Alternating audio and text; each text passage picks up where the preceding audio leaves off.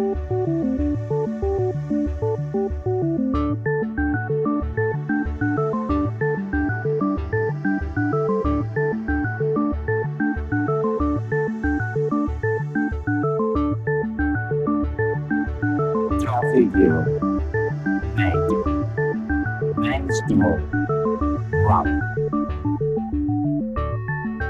Hola, ¿qué tal están amigas y amigos del software libre? Nos volvemos a oír en una nueva edición de Compilando Podcast en la que hemos tratado de reunir temas que esperamos sean de tu interés. En nuestro deseo de ir repasando muchas de las distribuciones de GNU Linux, hacemos parada hoy en Deepin, una distribución que nos llega desde China y que cuenta con una gran comunidad alrededor del mundo y también en lengua española. Será Deepin nuestro algo en la sección Algo Alguien, mientras que el alguien será el fundador precisamente de Deepin y líder de su desarrollo de escritorio Qualet One. La noticia, en la edición 34 de Compilando Podcast, nos llevará a dos ciudades españolas donde nacen y se consolidan, respectivamente, dos citas en el ámbito de los eventos sobre GNU Linux. Hablaremos de la primera edición de las Jornadas de Software Libre de la Universidad de Granada y viajaremos con la palabra hasta León, España, para conocer qué nos preparan en la quinta edición del ya tradicional encuentro Linux y tapas. Y seguimos recibiendo con gran satisfacción tus audios en la sección Tu recomendación. Recuerda que esperamos a tu colaboración en Compilando Podcast. Envíanos un audio de unos 3 minutos de duración donde nos recomiendes una distro, una aplicación, una herramienta, un elemento de hardware, todo aquello que tengas a bien compartir con la audiencia del programa y así hacer juntos Compilando Podcast. En la presente edición recibimos desde Argentina la interesante recomendación de Gustavo Ibáñez que nos hablará sobre Pulse Effect. Y con este código ya escrito pasamos a compilar una nueva edición de Compilando Podcast.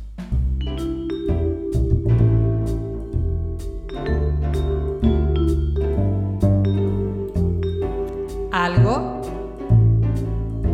Alguien.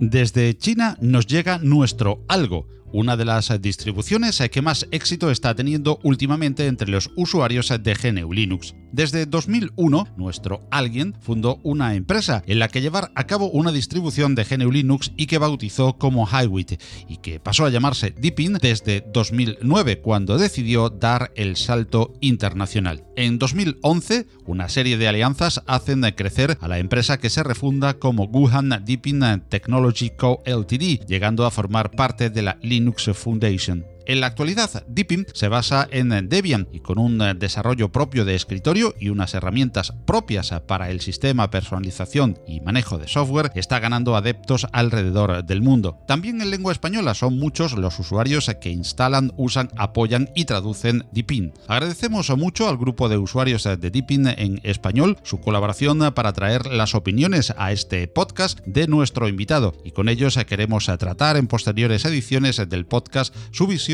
como usuarios, traductores y colaboradores de la distro en español. Y nuestro muy especial agradecimiento también a un gran colaborador de este podcast, Santiago Moreira, que ya ejerció de traductor de forma magistral en el directo que realizamos desde Ubucom y que de nuevo colabora con Compilando Podcast en la traducción de las palabras de nuestro invitado para toda la audiencia. Santi, un activo y destacado miembro de esta comunidad del software libre, nos brinda su traducción hablamos ya de Deepin, con el líder en el desarrollo de su versión de stock, Wallet One. En primer lugar, eh, queríamos agradecer a Mr. Wanda la presencia en Compilando Podcast y el tiempo eh, que dedica a responder a los oyentes eh, y hispanohablantes de Compilando Podcast de la distribución que representa Deepin. Hi, Paco and listeners of Compilando Podcast. Hola Paco y oyentes de Compilando Podcast. Soy Wallet One de Deepin. Y entre tantas eh, distribuciones, eh, ¿qué nos ofrece Deepin eh, de diferente a las demás? Deepin is a very easy to use distribution. Deepin es una distribución muy fácil de usar. Nosotros pensamos que el usuario medio puede utilizar Linux y no solo la gente con background informático o técnico. Así que pienso que es la simplicidad lo que hace de Deepin el destacar y que sea tan popular en tantos sitios. Así que sí, la simplicidad. ¿Es eh, Deepin una distribución para recién llegados a GNU Linux o para usuarios ya expertos? The purpose of Deepin project is to uh, el propósito del proyecto Deepin es hacer que las distribuciones de Linux sean más accesibles a la gente corriente. Así que creo que Deepin es una distribución más para la gente que empieza que para expertos. ¿Quiénes desarrollan Deepin y cuántas personas hay detrás del proyecto? Hay una compañía con intereses comerciales detrás de Deepin, así que la mayoría de desarrolladores son personal contratado. We now have 120 uh, people in the company, uh, including developers, testers, somos ahora unas 120 personas en la compañía, uh, incluyendo desarrolladores, testers, mm. personal no informático y gente de ventas. Hay también numerosas contribuciones desde fuera del proyecto Deepin, la mayoría de testing y de traducciones. Ahora mismo tenemos 200 testers y unos 1000 traductores que vienen de la propia comunidad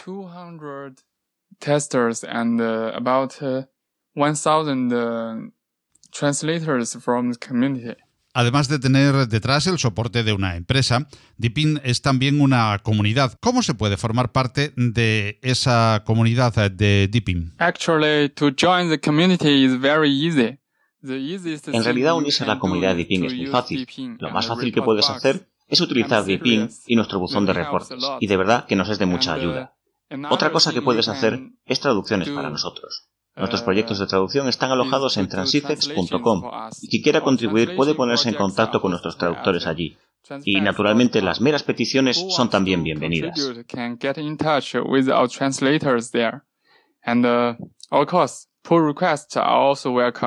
Uno de los primeros aspectos que salta a la vista, nada más instalar Deepin, es su cuidado entorno de escritorio. ¿De dónde surge la necesidad de un nuevo entorno de escritorio? Uh, it's a long story. Deepin ships with the Mate desktop environment at the beginning. Es una larga historia. Deepin venía con el entorno de escritorio Mate al principio. Hace unos 6 o 7 años, no estoy seguro, cambiamos a Gnome Shell, puesto que era más configurable y moderno pero resultó ser una mala idea, porque Gnome cambiaba sus APIs regularmente y la mayoría de los plugins que escribíamos y la mayoría de las funciones que se apoyaban dejaban de funcionar. Así que pensamos que estaríamos acabados si seguíamos de esta manera tan inestable, y empezamos a pensar en crear nuestro propio entorno de escritorio, de modo que DDE, el entorno de escritorio de Deepin, había nacido. making our own desktop environment and So DDE was born. ¿Qué nos ofrece Deepin Desktop en comparación con otros entornos más veteranos? Uh, let me see.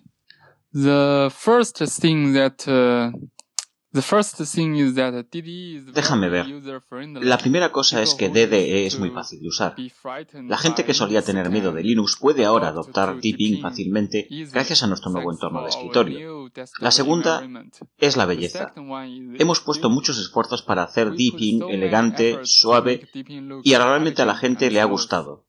Además, el entorno de escritorio tiene dos modos principales de uso. El modo Efficient puede ser fácilmente adoptado por los usuarios de Windows y el modo Fashion puede ser muy fácilmente adoptado por los usuarios de Mac, lo cual lo hace muy diferente de otros entornos. This is very different from other DEs. ¿Se puede instalar Deepin con otros entornos de escritorio? Claro que puedes instalar otros entornos de escritorio en Deepin, como puedes hacer en otras distribuciones. Instalar software adicional en Deepin es eh, bastante sencillo a través eh, de su store. Háblenos, eh, por favor, señor Wanda, de su almacén de aplicaciones y de las formas y mejoras introducidas por Deepin para la instalación de software. I think that Deepin App Store is the first one that can be App Store in the Linux world. Personalmente creo que la tienda de aplicaciones de Deepin es la primera que puede llamarse realmente así en el mundo Linux. La última versión, que es la Deepin App Store 5, proporciona una función para donaciones. Es decir, si una aplicación te gusta, ahora puedes hacer una donación al autor directamente en la App Store. También puedes ver si hay nuevas peticiones de actualización, de manera que si quieres una actualización para una app, en particular, puedes enviarnos directamente una petición y nosotros actualizaremos aquellas que reciban más peticiones. Es realmente algo grande porque muchos usuarios nos lo estaban pidiendo. So many users asked about it in the past. Hablando de software, me ha llamado la atención eh, de que la suite ofimática preinstalada sea WPS y no LibreOffice, eh, como la gran mayoría de las eh, distribuciones. ¿A qué es debido? Actually, we are not very sure about this at the beginning.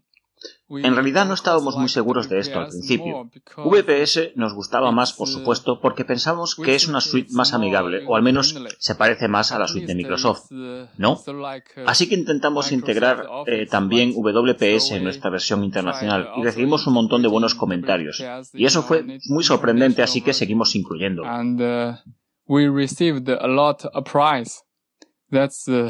That was surprising. So we kept that decision until now. Deepin va más allá de ofrecernos un cuidado hardware y un uh, nuevo entorno de escritorio con tienda de aplicaciones, sino que ofrece una gran cantidad de aplicaciones propias dedicadas a la administración del sistema y a la personalización del mismo, por ejemplo. ¿Cuáles son estas herramientas y en qué consisten? Resumidamente, las más destacadas.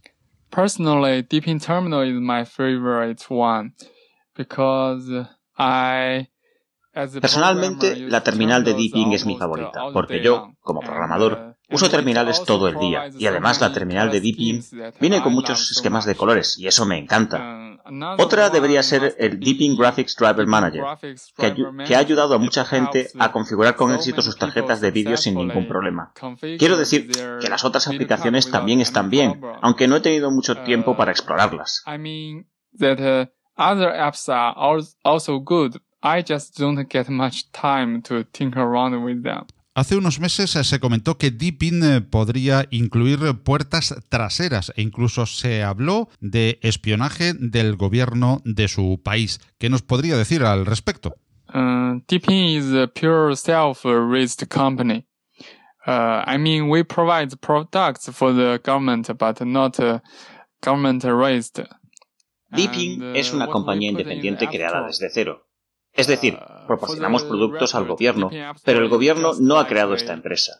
Lo que incluimos en la App Store, eh, para que conste, la App Store de Deepin es como cualquier página web, y lo que le introducimos en la App Store es un servicio denominado CNZZ, el cual es eh, parecido a Google Analytics y lo pusimos ahí para ayudarnos a averiguar cuántos usuarios teníamos y así poder decidir si los esfuerzos que estábamos poniendo en la App Store realmente valían la pena. Y eso es todo. Así que nos pareció una buena elección en el momento, pero se nos malinterpretó tanto que tuvimos que quitar este servicio en nuestra última release.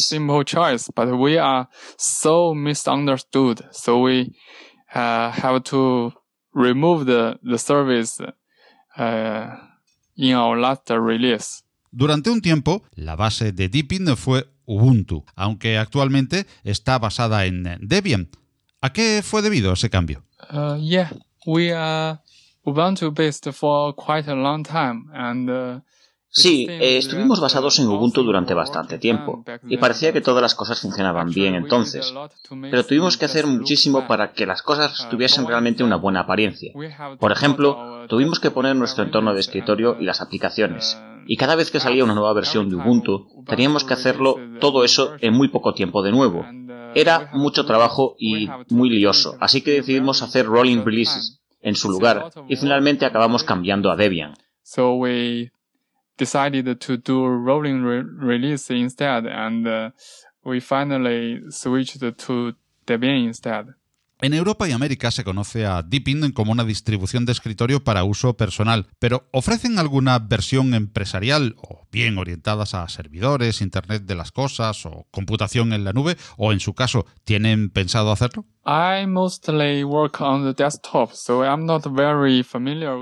Yo trabajo sobre todo en la edición desktop, por lo que no estoy muy familiarizado con otras ediciones, pero seguro que tenemos una edición profesional para empresas y una edición para servidores. Internet de las cosas y cloud mm, probablemente también, pero no estoy muy seguro. Su distribución está teniendo una gran aceptación entre la comunidad hispanoparlante y en Occidente en general. ¿A qué cree que se debe este éxito de Deepin? Maybe because we share the same sense of uh, aesthetic Hmm, quizás sea porque compartimos el mismo gusto para la decoración. Uh, de acuerdo, solo estoy bromeando. Pero ahora en serio, creo que estamos aún lejos del éxito. Y el por qué Deepin es tan popular en esas, en esas áreas, yo creo que sigue siendo por la simplicidad y por el entorno amigable de escritorio.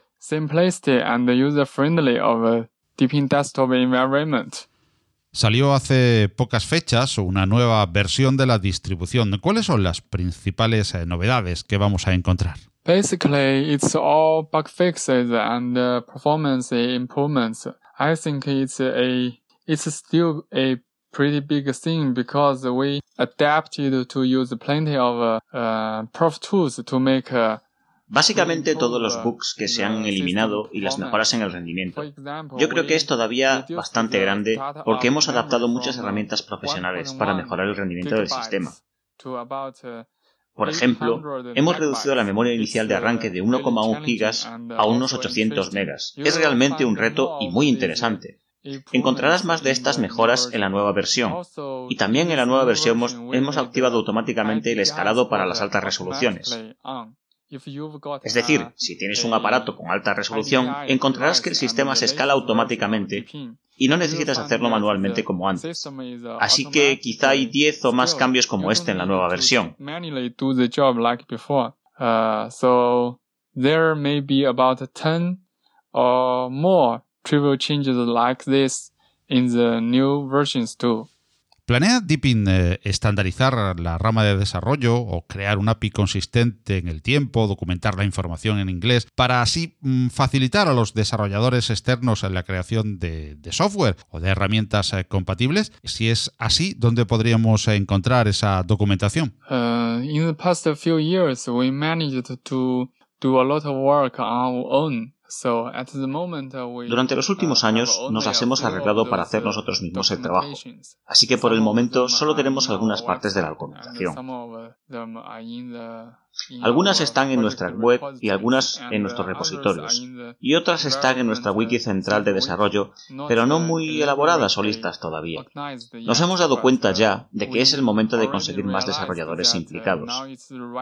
Así que produciremos más documentación y esperamos conseguir que nuestro DTK, que es nuestro Development Toolkit, esté listo en chino en los próximos meses. Y tenemos pensado también más trabajo de documentación para este año para hacer más fácil las contribuciones de desarrolladores externos. Ready in Chinese in this month, and uh, more documentation work will be done in this year uh, to make it easy for the external external developers to contribute. ¿Cuáles son los planes de desarrollo para futuras versiones? ¿Qué análisis hacen del entorno en su estado actual? ¿Y cuáles cree que serían las características que se deberían mejorar o adicionar al sistema? It's uh, hard to say. Uh, you know, DP is now getting more and more popular, not just in China and Uh, es difícil de decir, ya sabes. Deeping se está volviendo más y más popular, no solo en China y la comunidad hispana, sino también en el resto del mundo, donde la gente tiene diferentes culturas y diferentes hábitos. Tenemos un plan muy relajado para las futuras versiones, que es escuchar a los usuarios, ¿no? Pero una cosa que puedo decirte es que estamos trabajando en el tema de GTK. El actual no va a cubrir de ninguna manera nuestras necesidades de una apariencia más unificada. Y además, trabajaríamos más en cosas como el Cloud Sync, que es la sincronización de nuestras configuraciones de usuario entre diferentes ordenadores, lo cual es muy útil si tienes que instalar Deepin en una nueva máquina. Y esto es lo que puedo compartir contigo en este momento.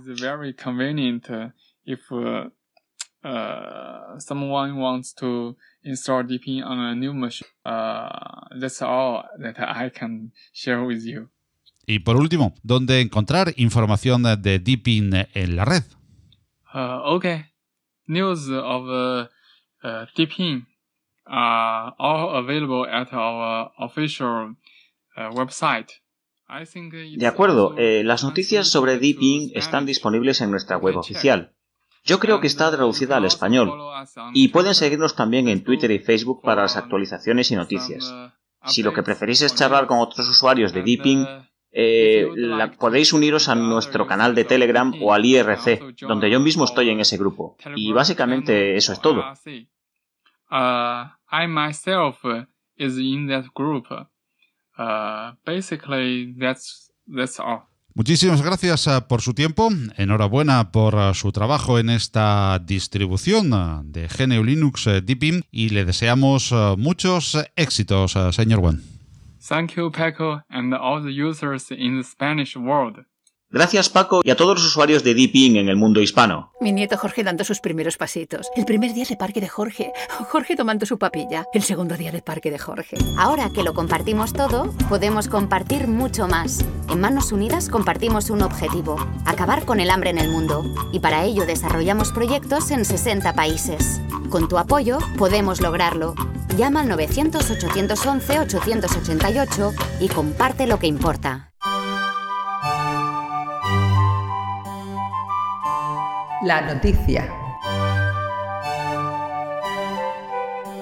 Viajamos hoy hasta dos ciudades españolas donde comienza un evento y se consolida otro en torno al software libre. En Granada y durante los días 27 y 28 de septiembre próximos se celebra la primera edición de las jornadas de software libre de esta universidad andaluza. Estas jornadas se llevan a cabo bajo los auspicios de la Oficina de Software Libre de dicha universidad y para hablarnos de ello tenemos el placer de contar con su directora, Maribel García Arenas. Maribel García es eh, profesora titular de la Universidad de Granada y pertenece al Departamento de Arquitectura y Tecnología de Computadores. Usa software libre desde el año 1995, cuando era estudiante. Asume retos como aumentar la presencia femenina en el ámbito tecnológico en general y en el software libre en particular, conseguir que los formatos dentro de la universidad sean libres y que la comunidad docente universitaria utilice software libre en sus clases, fomentando así que la comunidad de estudiantes lo conozcan, lo usen y lo aprecien. Tenemos el placer de recibir en Compilando Podcast a Maribel García Arenas. Hola Maribel, ¿qué tal estás? Mm, buenas tardes. Pues aquí pasando calor en Granada, pero bien. Bueno, calor en el sur de España, donde estamos acostumbrados eh, desde luego al calor. Calor que van a poner eh, también eh, muchísimos participantes que estamos seguros de que van a, a acudir a estas primeras jornadas de software libre de la Universidad de Granada. Pero hagamos un poquito de historia, Maribel, si te parece. ¿De dónde surge la idea de estas jornadas de software libre en la Universidad de Granada? Bueno, la idea surge aproximadamente hace ocho o nueve meses, cuando empezó, eh, empecé yo dentro de la oficina de software libre, porque queríamos, o sea, yo quería conocer toda la gente que utiliza software libre dentro de la universidad que no todos nos conocemos, somos más de los que creemos, pero solamente conoces a los de tu entorno, ¿no? Yo, por ejemplo, soy informática y conozco a compañeros míos que también son informáticos y que lo usan o compañeros míos que no lo usan, pero bueno, me relaciono más con los que lo usan. Pero podía haber otro tipo de, personal dentro de la universidad, pues que te digo yo, médicos, gente de electricidad, gente de química, de física, que también utilizara software libre y utilizan herramientas de las que yo, con las que yo no estoy familiarizada o no, no conozco muy bien. Entonces yo quería conocer todo ese abanico, digamos, de usuarios que hay dentro de la universidad y entonces propuse la idea de unirnos gente de diferentes disciplinas y abrir una convocatoria, ¿no?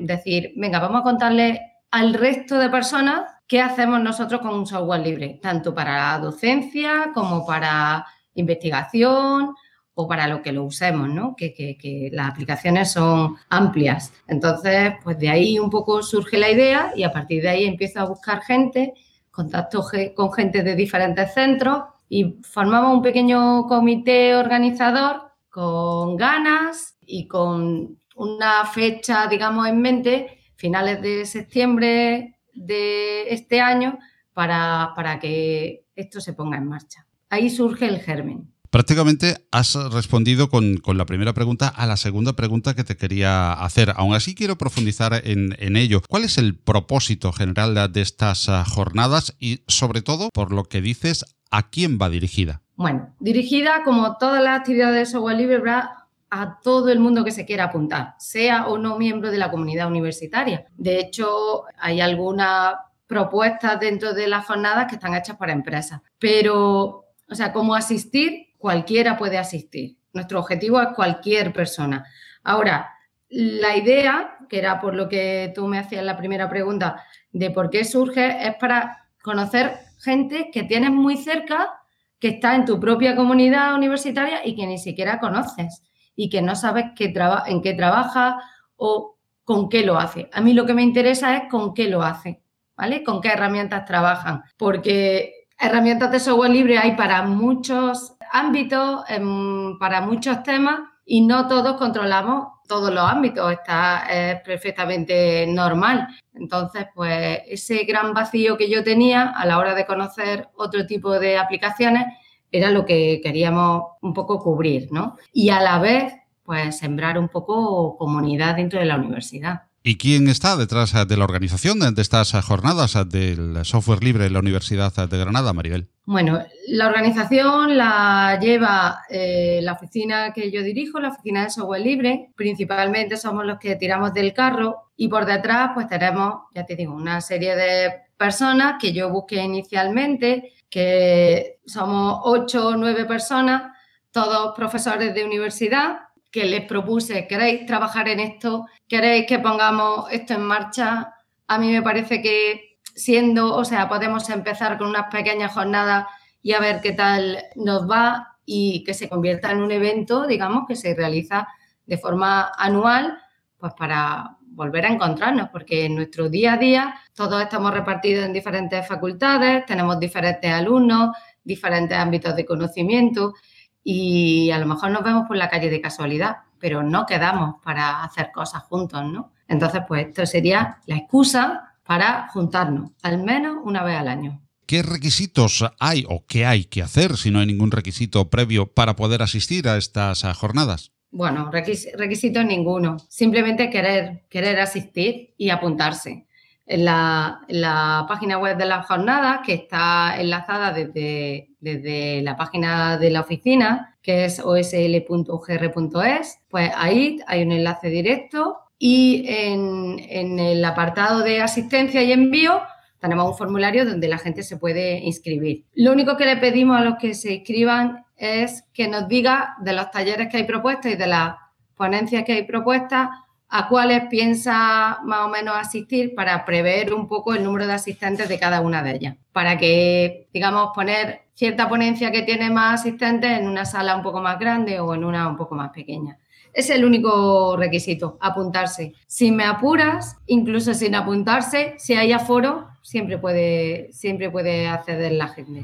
Y hablemos ahora de las actividades eh, concretas que vamos a, tener, haciendo pues un pequeño resumen, una visión en general eh, de cómo se van a distribuir y cuáles eh, van a ser las actividades que van a tener lugar durante estas jornadas. Las jornadas se pusieron en marcha inicialmente abriendo una convocatoria para que la gente propusiera cosas que hacer. Las propuestas iban principalmente para organizar talleres y charlas y eso es lo que tenemos en esta primera edición al menos. Tenemos eh, una programación de dos días, en jueves y viernes. Entonces, el jueves por la mañana habrá ponencia en un solo track, o sea, no son simultáneas, sino que son una detrás de otra. El jueves por la tarde tenemos talleres desdoblados en dos tracks simultáneos. El viernes por la mañana también hay eh, talleres y el viernes por la tarde, pues las últimas ponencias que nos quedaban y la clausura. O sea que lo hemos distribuido un poco para que haya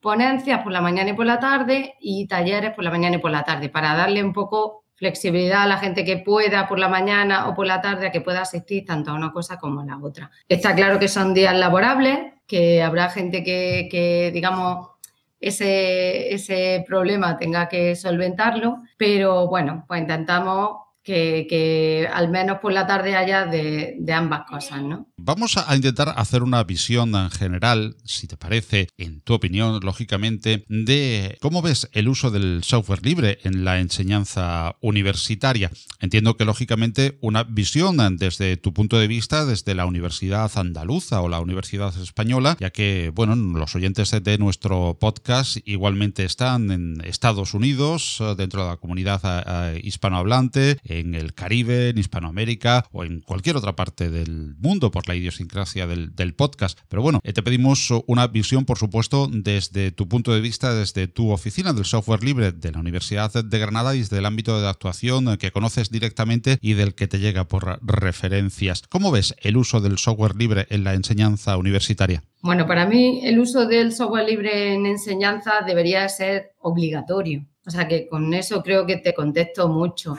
Debería ser obligatorio porque no deberíamos de imponer ningún tipo de restricción a nuestros alumnos a la hora de usar un determinado software. Entonces, el imponer que, un alumno haga cierta cosa con un software privativo, eh, en cierto modo estamos proponiéndole a ese alumno que o una de dos, o se compra la licencia o se lo instala sin licencia, cosa que no deberíamos de hacer ninguno, ni alumnos, ni nadie, digamos, de, ningún ámbito. O sea, deberíamos de respetar pues, la ley de propiedad intelectual que, que está vigente en nuestro país y que, digamos, es bastante restrictiva en respecto a eso. Entonces, si nosotros utilizamos software libre para docencia, no estamos obligando al alumno a comprarse una licencia de nada, ni a instalarse algo que no debería, sino simplemente le estamos dando una opción eh, perfectamente válida, perfectamente operativa y gratuita, aunque no me gusta mezclar la palabra gratuita con herramientas libres porque la gente tiende a confundirlo, pero esa es mi visión, ¿no? Que en docencia no deberíamos ni de plantearnos siquiera el hecho de utilizar otra cosa que no sea libre. Y ligado precisamente con esta pregunta, eh, quiero plantearte, ¿existe, crees, por supuesto, bajo tu punto de vista, que existe eh, compromiso de la universidad, de los diferentes eh, estamentos universitarios con el software libre? Bueno, yo mm, la verdad es que te tengo que contestar con respecto al ámbito en el que yo me muevo, ¿no? En esta universidad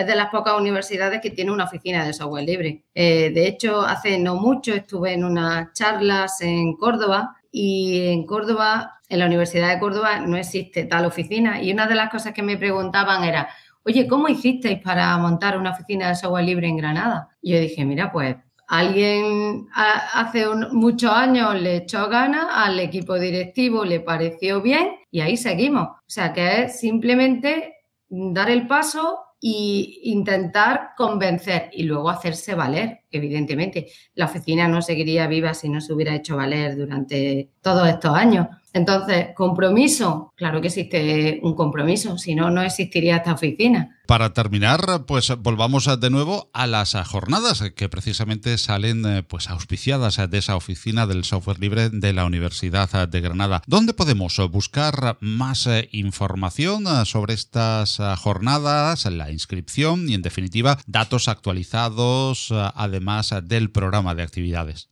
Mira, la las actividades las vamos publicando un poco a través de nuestra cuenta de Twitter, que es arroba OSLUGR, en nuestra cuenta de Facebook, que son las dos redes sociales que más utilizamos, y además está todo colgado eh, en nuestra página web y la página web de las jornadas, que tiene una específica para ellas, que es osl.ugr.es barra JSLUGR, de Jornadas de Software Libre UGR. Ahí pues precisamente ayer, por ejemplo, actualicé el programa eh, donde ya se puede ver qué ponencias hay, quién las da, a qué horas están previstas, qué talleres hay previstos, eh, quién los da, qué material se necesita para asistir a cada taller, en qué consiste. Digamos que estamos continuamente actualizando esa página web para que toda la información esté centralizada y todo el mundo pueda, digamos, dirigirse a un mismo sitio. Y para apuntarse, pues en esa misma página creo que te lo he comentado antes, pero lo repito,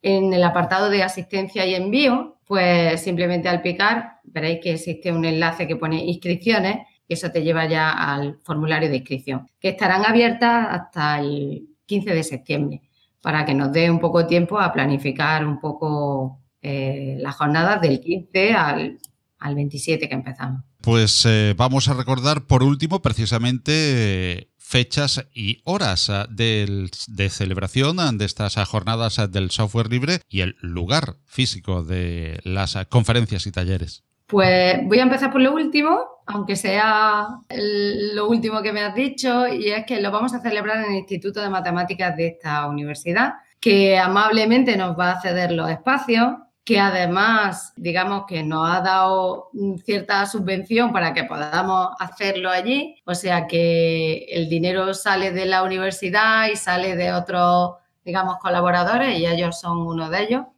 Empezaremos el jueves 27 a las 9 de la mañana entregando documentación que hemos preparado una bueno, pues un pequeño material para cada uno de los asistentes, con todo el cariño y con, digamos, con la idea de que les sea útil. Y a las nueve y media estaremos inaugurando la jornada. Y terminaremos el viernes 28, que coincide con la Noche Europea de los Investigadores aquí en Granada, o sea que la gente se puede venir a la jornada y luego irse a seguir, digamos, viendo ciencia y viendo investigación en el centro, porque esa misma tarde terminaremos la clausura a las siete y media. Pues buena combinación la que nos propones, desde luego. Mm, perdóname, que se me ha olvidado decirte una cosilla. Y es que el Instituto de Matemáticas pone parte del dinero y también hemos pedido, digamos, una subvención a la propia universidad. Más que nada, pues porque, bueno, cuantas más cosas consigamos para los asistentes, pues mejor. Bueno es y bueno es saber y que todos sepamos eh, también eh, las personas eh, que patrocinan económicamente unas jornadas como esta que lógicamente pues necesitan de una logística intrínseca y eso conlleva unos gastos que bueno es que sepamos que también que hay entidades dispuestas pues a, patrocinar unas interesantes jornadas como las que se nos proponen desde la Universidad de Granada y desde su oficina del software libre. Maribel, muchísimas gracias gracias eh, por haber compartido con nosotros estas eh, jornadas. Eh, mucho éxito y ya nos contarás en Compilando Podcast pues cómo han ido estas primeras jornadas y seguro estamos de que vendrás a contarnos lo que sucederá en las segundas. Muchísimas gracias a vosotros. Compilando Podcast, un podcast de GNU Linux y software libre. Y como comentamos antes, en el apartado La Noticia, también en esta edición de Compilando Podcast, vamos a saber de la quinta edición de Linux y Tapas. Linux y Tapas es un encuentro Git Gourmet que se celebra en León, de España, y que se consolida como uno de los eventos de GNU Linux en español del que ya hemos hablado ampliamente en anteriores ediciones de este programa. Al igual que el año anterior, tenemos el placer de charlar con Juan Carlos Pragmar, de Linux y Tapas. Juan Carlos fue cofundador del ya extinto blog Píllate un Linux. De ahí continuó con la divulgación del software libre en su blog personal Puto Linux. De un Geek Dreams de Gijón sacó la idea de celebrar en su ciudad el evento que ahora nos trae y que cumple ya cinco ediciones. Hablamos de Linux y tapas con Juan Carlos, alias Pragmar. Hola Juan Carlos, ¿qué tal? ¿Cómo estás? Hola Paco, muy bien, ¿y tú? Encantado de tenerte de nuevo aquí después de, iba a decir un año, pero un poquito más de un año. Ahora explicaremos eh, por qué, para hablar de un evento ya consolidado dentro del panorama de eventos eh, de Linux, de GNU Linux y de software libre en general en el eh, panorama de eventos dentro de España y que también se extiende, por supuesto, en su fama a América Latina, a nuestros oyentes de América Latina y el Caribe. Y es que en León, en León de España, hay que hacer esa puntualización, pues tenemos Linux y tapas. Muchos se preguntarán, ¿y qué es eso de Linux y tapas? Bueno, pues mm, es muy sencillo. Cada vez más esto es una reunión de amigos con el denominador de que estamos interesados en la tecnología, de que nos gusta Linux, de que nos gusta el software libre y de que nos gusta pasarlo bien y nos gusta pues comer unas tapitas y aprovechando que estamos en, como digo yo, la capital mundial de la tapa, pues que es León de España, Leonesp, como, también digo yo para referirme algunas veces, sobre todo por la red, pues así se ha montado y eso es lo que es. Y en definitiva, ¿nos puedes decir por qué viene eso de Linux y tapas, esa combinación? Pues bueno, mm, ahondando en mi subconsciente, dado que se supone que yo debería saberlo, supongo que fue un gesto tremendamente mercenario y comercial el querer asociar dos cosas mm, aparentemente inasociables, como es eh, software libre, el Linux, el sistema operativo Linux, algo tan tecnológico, tan aparentemente frío, tan geek, y las tapas, algo tan, tan cálido, tan vivencial como es, más en una ciudad como esta en la que, en la que lo desarrollamos, donde yo vivo, eh, salir a tomar tapas. Entonces, pues un poco es así, el, este, este deseo de, asociar lo cálido a lo frío, las tapas a Linux Y luego, pues también por eso año pasado añadimos el, lo de Geek Gourmet, ¿no? Eh, también porque aprovechando una cosa con la otra, pues somos gourmets del mundo geek aparte del, mundo del, tapeo. Y precisamente una de las cosas más importantes y que puede reflejar también el nombre es que la tapa pues es una manera también de socializar, por lo menos en, España. Y una de, las partes más importantes que siempre hablamos con cualquier invitado con el que hablamos de un evento es el desvirtualizarse, el tratarse cara a cara cuando precisamente las tecnologías, Linux, los ordenadores pues nos llevan un poco a tratarnos a través de de la red, a través eh, de plataformas de comunicación pues, un poco más impersonales que ese cara a cara. ¿Hasta cuánto es importante la desvirtualización en Linux y tapas? Pues yo creo que es eh, hasta todo importante, porque de hecho Linux, que es un sistema operativo que surge en la red y para la red y por la red y que crea comunidades eh, increíblemente íntimas dentro de la red, quizá lo que yo que soy una persona, siempre soy una persona cálida de relaciones lejos del teclado. Creo que era el camino inverso que había que recorrer, el, conocernos, el, hacer algo para vernos cara a cara, para hablar cara a cara, para ver si eso funcionaba. Y de hecho creo que está funcionando porque el evento se repite año tras año y cada vez más, mm, ya digo, las caras son conocidas y nos saludamos como amigos, no como correligionarios de un sistema operativo, sino como gente que se ve y que se alegra de volver a verse. ¿Cuántas ediciones alcanza ya Linux y Tapas, Juan Carlos? Tengo que mirar la chuleta, pero esta es la quinta edición. Eh, esta es una edición para mí clave porque nos acercamos a números donde, donde, donde los eventos con tanta ilusión como el nuestro, pero con tan pocos recursos, tienen que, tienen que pasar esa barrera, ¿no? De las cinco o seis ediciones, estamos en la quinta y estamos ahí luchando por que haya una sexta y porque, como decía el otro, hasta el infinito y más allá, ¿sabes? Y sabemos un poco de los objetivos eh, de estas eh, cinco ediciones, logrados afortunadamente, pero algunos eh, que no lo conozcan se estarán preguntando, bueno, ¿y qué se hace exactamente en Linux y Tapas? Y yo creo que para ello lo mejor es conocer el programa de actividades para esta edición. Vale, pues lo que se hace mm, es pasarlo bien. Y todo en torno a ese programa de actividades, las actividades al final, además han ido surgiendo un poco a partir del primer Linux y Tapas, que es lo más improvisado del mundo, y donde vimos que lo que funcionaba era quedar, charlar y alguien presentar alguna cosa, compartir con los demás alguna sabiduría eh, relativa a Linux, al software libre, a, a, un tema relacionado con todo esto y luego tomar unas tapitas, beber, eh, comer y hasta, que, y hasta que el cuerpo aguante, ¿no? Entonces, la jornada de Linux y tapas es de un solo día, que empieza ya mediado el día, entre las doce y media y la una. Mm, en principio quedamos siempre en la plaza de la Catedral de León. Ahí nos desplazamos a, porque como todo transcurre en el centro de León, que es un sitio muy bonito, que al que no conozca animo a, que lo vea, aunque sea, aunque sea a través de Google Imagen. Eh, nos desplazamos a, la zona del barrio húmedo y a, locales típicos de aquí de la ciudad para tapear.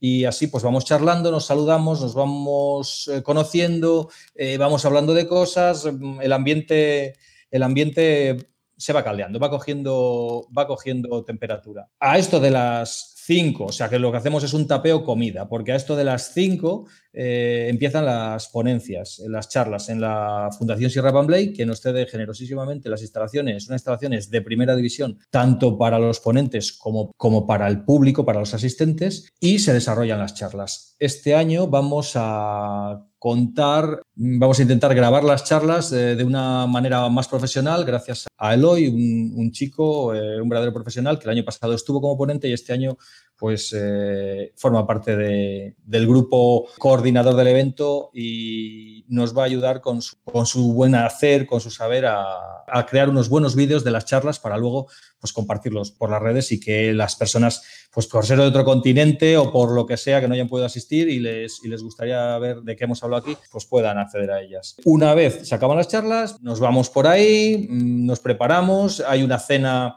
apalabrada a un precio muy módico con productos típicos de aquí de León para el que se apunte, para el que quiera. Eh, ahí solemos pues cenar, beber, comer, pasarlo bien y de ahí pues eh, nos encaminamos a un local pactado donde hacemos una fiesta de despedida, ¿no? Y pues ahí ya pues el, más octámbulo es el, es el mejor. Entonces yo nunca llego hasta el final, eh, pero, pero me consta que, hay mucha gente que, que, comienza el nuevo día pues en Linux y Tapas también. Importante, Juan Carlos, esa cuestión que nos señalas eh, de que posteriormente, cuando se tenga el encuentro en León, el encuentro físico, vamos a poder asistir de manera virtual, al menos a las charlas, ya que las tapas desgraciadamente no las vamos a poder saborear, de este Linux y tapas, al igual que en ediciones anteriores. ¿Dónde podremos encontrar después esas ponencias grabadas? Bueno, pues en principio las ponencias eh, ya desde el año pasado mm, las vamos a subir todas a nuestro canal de YouTube, que se llama Linux y Tapas. Entonces, pues no hay más que suscribirse, buscarnos en YouTube, Linux y Tapas, y ahí, pues ahora de momento están colgadas las del año pasado, que bueno, pues estuvieron grabadas un poco así de aquella manera, pero pensamos que lo importante al final era pues divulgar a las personas que nos, que nos que, tan generosamente ofrecieron las ponencias y pues eh, ofrecer a la gente que no pudo asistir eso, ya que las tapas no las podemos, no las podemos digitalizar y enviar, pues permitirles tener ahí las,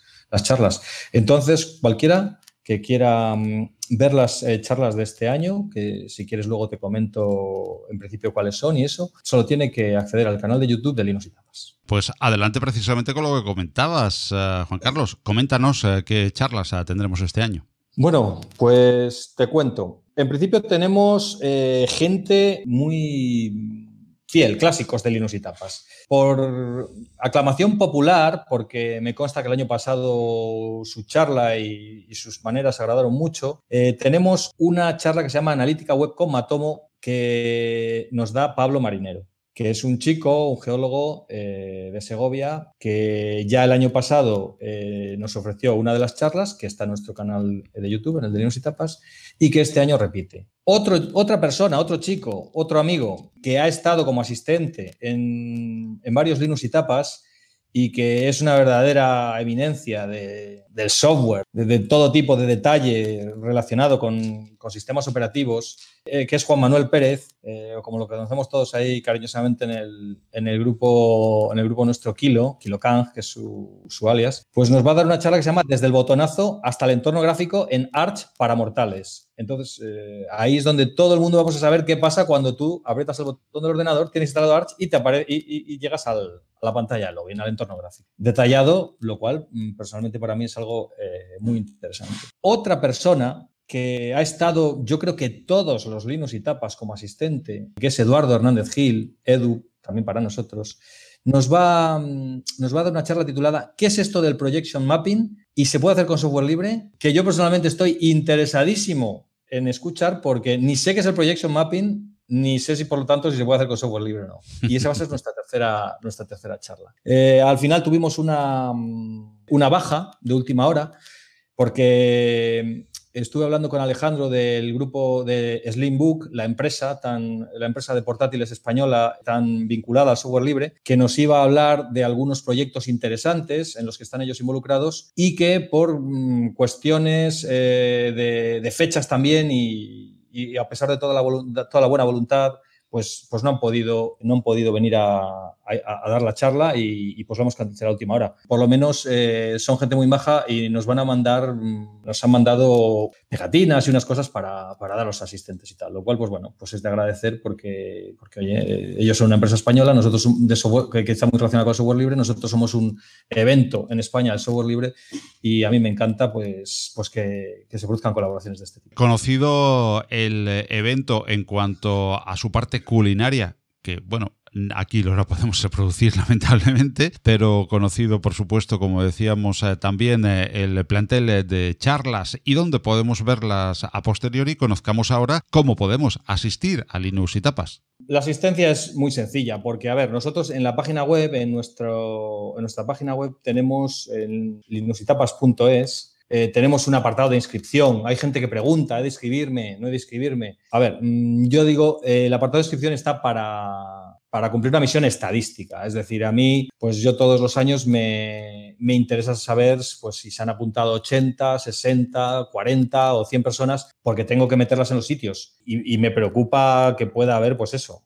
que tengamos overbooking. No es necesario inscribirse realmente. Quiero decir, tú vienes, te acercas, aunque sea última hora. Mm, de hecho, muchas veces yo creo que hay gente que pasa por allí, nos ve en grupo, se acerca, eh, alguna persona le ha pasado, ¿qué hacéis aquí? ¿Quién sois? Le ha gustado y se ha quedado, ¿no? Entonces, es muy fácil. Eh, asistir es estar durante ese día en la o las actividades que crea conveniente con nosotros, desde presentarse, pues eso, a las doce y media a la catedral, en la plaza de la catedral, o estar con nosotros en el tapeo, o ir a la Fundación Sierra Pambley, a ver las conferencias, o venir a la cena, o a la fiesta de despedida, o todo junto, que al final es lo que, lo que yo hago y lo que creo que, la mayoría hacemos, ¿no? Y lo, que es, y lo que es más sustancioso, con lo que al final pruebas todos los sabores del evento.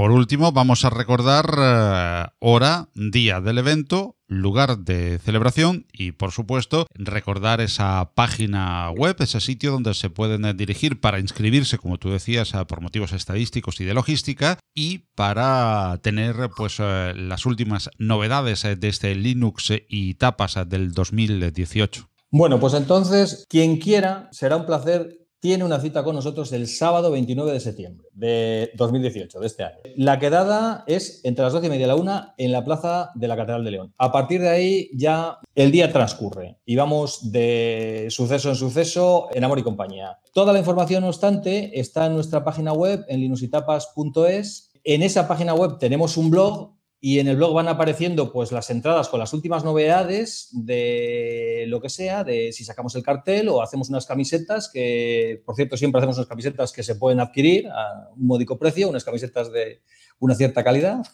Y luego también pues tenemos eh, grupo en Telegram. No obstante, para participar con nosotros, enterarse de todo y formar parte de nuestra, de nuestra pequeña comunidad, se, se, participe en el evento, el, día ese concreto del año o no, eh, en nuestra página tenemos pues, una serie de formas de contacto o de sitios donde nos puedes encontrar, pues, pues desde Twitter a Facebook, a Instagram, a Telegram y directamente en el blog de la web. Pues eh, muchísimas gracias a Juan Carlos uh, Pragmar por haberse acercado de nuevo a Compilando Podcast un año más a, contarnos este Linux y tapas del 2018 que tenemos ya a la vuelta de la esquina. A disfrutarlo muchísimo y a compartir Linux con ese rico sabor de las tapas de León. Muchísimas gracias a Juan Carlos por haber de nuevo respondido a la llamada de Compilando Podcast. Muchísimas gracias Paco y muchísimas gracias porque el Linux y tapas forme parte y se ha divulgado a través de compilando podcast porque es una ayuda fenomenal y, que, y que, nos da mucho ánimo eh, año tras año. Compilando podcast, GNU Linux y software libre.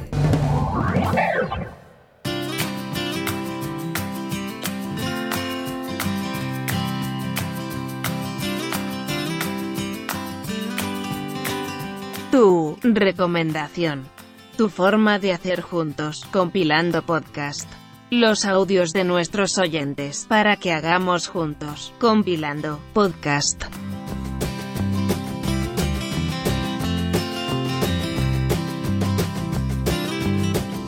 Entramos ahora en el apartado de participación más activa de la comunidad de Compilando Podcast. Escuchamos ahora tu recomendación. Recuerda que agradecemos mucho que hagas con nosotros compilando podcast y la manera más directa es enviarnos un audio de unos 3 minutos a redacción arroba compilando.audio recomendándonos una distro, una aplicación, una web, una pieza de hardware o lo que tú desees en relación a la cultura y tecnologías libres.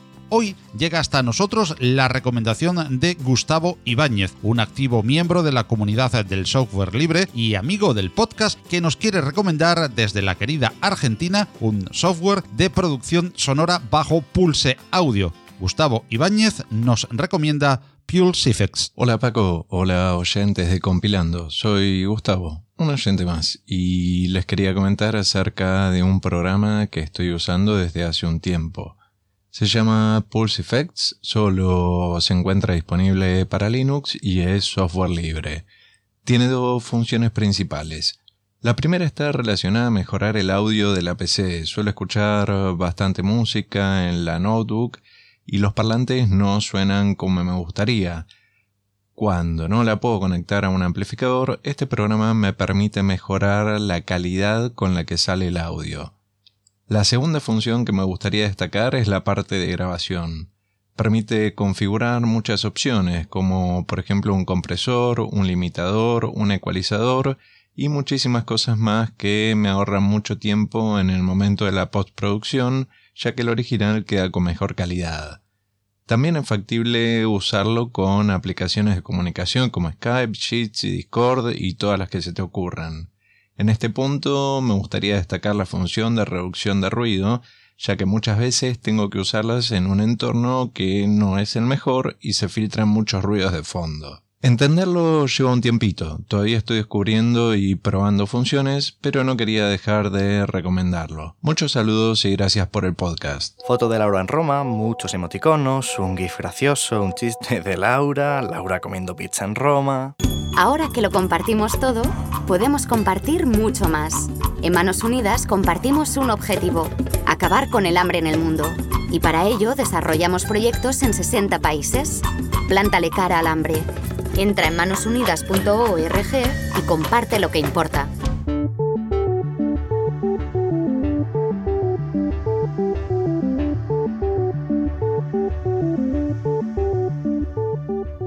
Y hasta aquí la 34 edición de Compilando Podcast. Al cierre de esta edición estamos especialmente contentos de que dos podcasts de GNU Linux estén presentes en la final de los premios anuales de la Asociación Podcast de España. Los compañeros Juan Febles con su podcast Linux y Eduardo Collado con su El Podcast de Eduardo Collado han logrado este merecidísimo reconocimiento y a ellos les deseamos la mejor de las suertes en esta final, cuyo premio por calidad y buen hacer bien merecen. Enhorabuena compañeros, todo en Compilando Podcast se licencia bajo Creative Commons, al igual que sus músicas que puedes encontrar en los magníficos sitios musopen.org e incompetence.com. Estamos encantados de que participes con nosotros con cualquier comentario que estimes oportuno a través del correo redacción arroba o vía Twitter para hacernos llegar tus sugerencias, proponernos temas de tu interés o cualquier intervención que desees.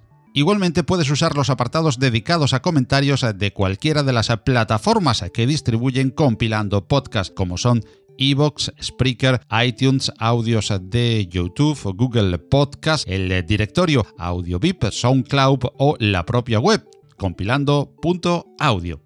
Recuerda que también estimamos y agradecemos mucho tu colaboración directa en el apartado Tu recomendación, donde te animamos a que nos envíes un audio de unos 3 minutos recomendándonos una aplicación, una pieza de hardware, una distribución o cualquier cosa que estimes en relación con las tecnologías libres. Dirige tu audio a redacción arroba compilando.audio y hagamos juntos compilando podcast. Y si Dios quiere, nos encontramos en la próxima edición del programa. Hasta entonces, recibid el cordial saludo de quien os habla, Paco Estrada. Recordad, siempre disfrutar de mucho y buen software libre, que lo hay. Hasta luego.